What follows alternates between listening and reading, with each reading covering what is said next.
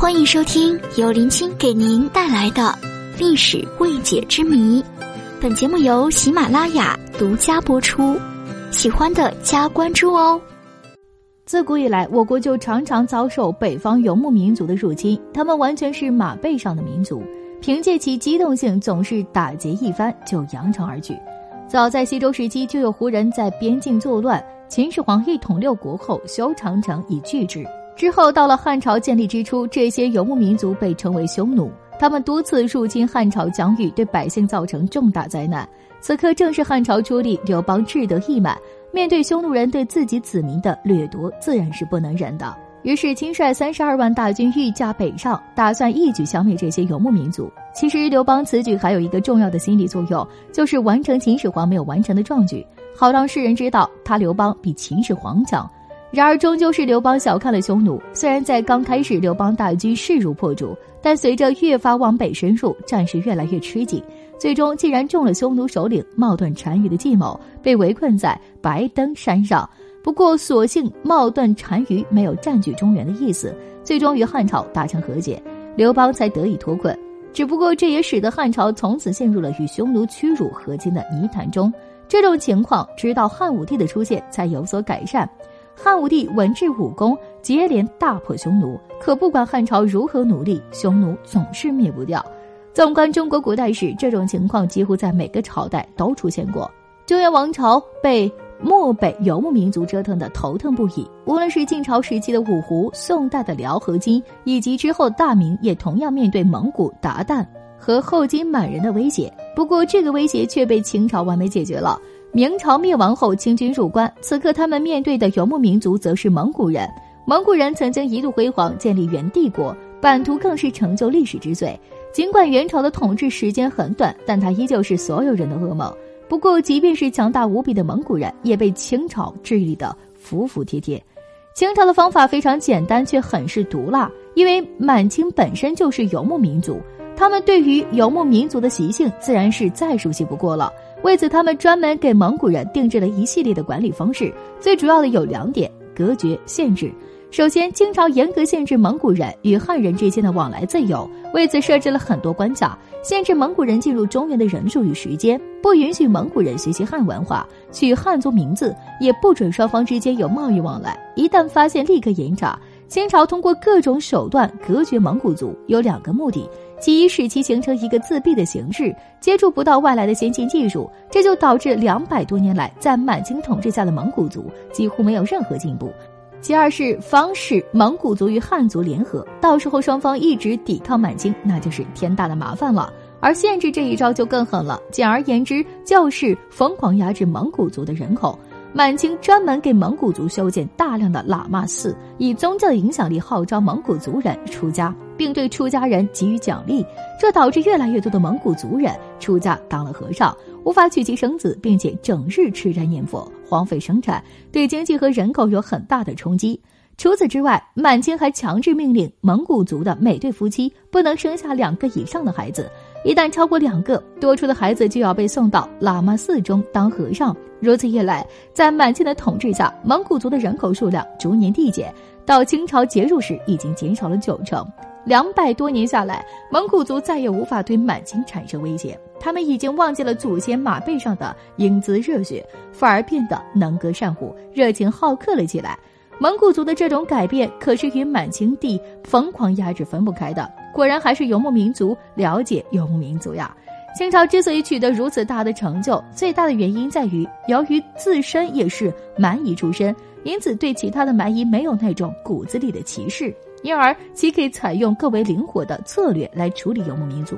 就拿联姻来说，汉朝只是联姻几个公主，明朝更是死不妥协，而清朝却可以搞出大规模普遍化的联姻。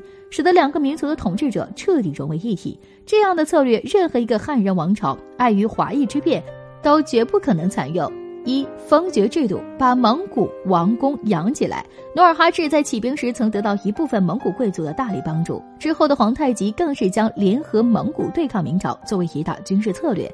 作为满族最大的盟友，蒙古人一直受到清朝皇帝的重视，八旗中的蒙八旗地位仅次于汉八旗。夺取中原之后，为了巩固这种联盟关系，同时避免陷入过去汉人王朝和游牧民族互相缠斗的困境，清朝开始针对蒙古王公建立完善的封爵制度，即用丰厚的俸禄贿赂他们，让蒙古人忠于清朝。清朝皇帝根据蒙古王公贡献的大小、地位的高低，把蒙古王公分为六等。即亲王、郡王、贝勒、贝子、镇国公、辅国公，其中任扎萨克的称为执政王公，不认扎萨克的称为闲散王公。所有的蒙古王公都有优待的享银待遇。清朝还设置了专门的理藩院，负责料理蒙古王公的待遇。丰厚的物资供应，使得蒙古王公们安于享受，鼎力支持清朝的统治。蒙古王公不再是可能扰乱边境的边患，反而成为了边疆最大的巩固力量。他们会主动替清朝皇帝压制牧民可能的反抗，并管束牧民侵扰内地的行为。封爵后的蒙古王公彻底成为清王朝统治的工具。即使在清朝中期开始衰弱，无力供养蒙古王公时，蒙古人依然感念清朝曾经的恩德，依然忠于清朝皇帝。二满蒙联姻。让蒙古贵族成为清朝统治集团的一员。清朝的另一个政策就是满蒙联姻，通过大规模的联姻，让蒙古贵族与满洲贵族血脉相连、荣辱与共，彻底成为共同的利益集团。虽然与游牧民族进行联姻，汉朝就已经开始，但规模都不大。汉朝只是派出少量的公主嫁给单于，很多还不是真公主。汉朝与匈奴之间并没有出现高层之间大规模的联姻，因此双方高层还是两个彼此独立、毫无关系的利益集体，对于缓和两个民族的关系毫无注意，因此往往是一边联姻一边爆发武装冲突。但是清朝则不同，清朝与蒙古人展开大规模联姻。据皇家族谱玉牒记载，在清朝统治的近三百年间。满蒙联姻共五百九十五人次，其中出嫁到蒙古的公主格格达四百三十二人，娶蒙古王公之女一百六十三人。如此大规模的联姻，使得很多的蒙古贵族都与清朝有姻亲关系。嫁过去的公主给蒙古贵族生下大量子嗣，这些孩子都是皇帝的外孙外孙女，他们会定期到北京觐见皇帝，并且得到皇帝丰厚的赏赐。皇帝还会为其指定婚姻，进一步的加强这种联系。三蒙旗制度保证蒙古王公的自治权，除了封赏和联姻外，为清朝还采取了蒙旗制度，一方面赋予他们一定的自治权来赢得支持，二则是通过对蒙古行政区划的重新划分来防止部落的做大。一些势力庞大的蒙古部落被强制拆分，以防止其对清朝构成威胁。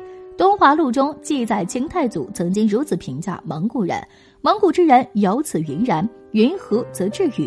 蒙古各部落合则成兵，其散有与收云止也。”因此，清朝一方面拉拢蒙古王公，一方面对其进行分化，防止其做大。